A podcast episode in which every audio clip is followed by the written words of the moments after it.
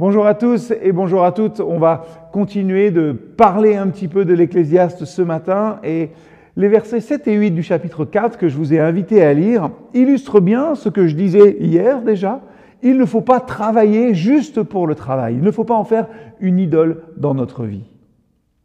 J'ai encore constaté une autre chose dérisoire sous le soleil. Voilà un homme seul qui n'a personne avec lui, ni fils, ni frère, et pourtant il travaille dur sans jamais s'arrêter. Jamais ses yeux ne se rassasient de richesse et pourtant il se dit, pour qui donc est-ce que je travaille si dur? Pour qui est-ce que je me prive des bonnes choses? Cela aussi est dérisoire, c'est un mal affligeant. Que dit l'Ecclésiaste dans ces deux versets? Que se vouer au travail est mauvais. Ici, le travail, c'est vrai, exclut les bonnes choses. Pourtant, là encore, hein, il apparaît discrètement une dimension positive du travail. Travailler pour quelqu'un. Travailler pour aider un autre. Pour l'autre. Pour le collaborateur, le frère, le fils. Voilà, cela devient moins absurde de travailler pour quelqu'un.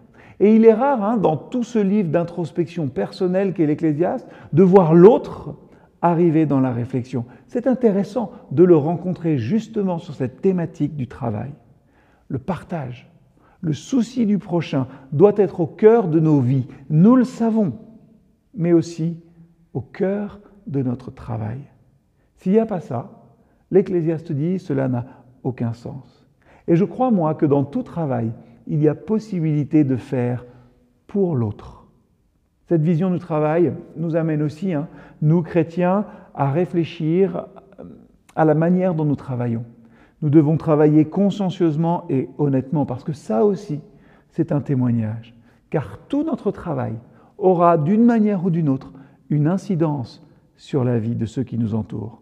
Que ce soit celui peut-être qui finira la pièce que nous avons commencée, celui qui devra analyser notre étude et s'en servir pour son mémoire, celui qui devra récupérer sa voiture pour partir faire des kilomètres, celui qui profitera de son jardin une fois qu'on l'aura paysagé, celui qui devra passer un examen hein, sur la base des cours et de l'enseignement que nous lui aurons donné. Ceux qui devront travailler aussi suite aux décisions que nous aurons prises. Bien faire notre travail est une partie de notre témoignage, car tous nos travaux sont finalement toujours pour un autre.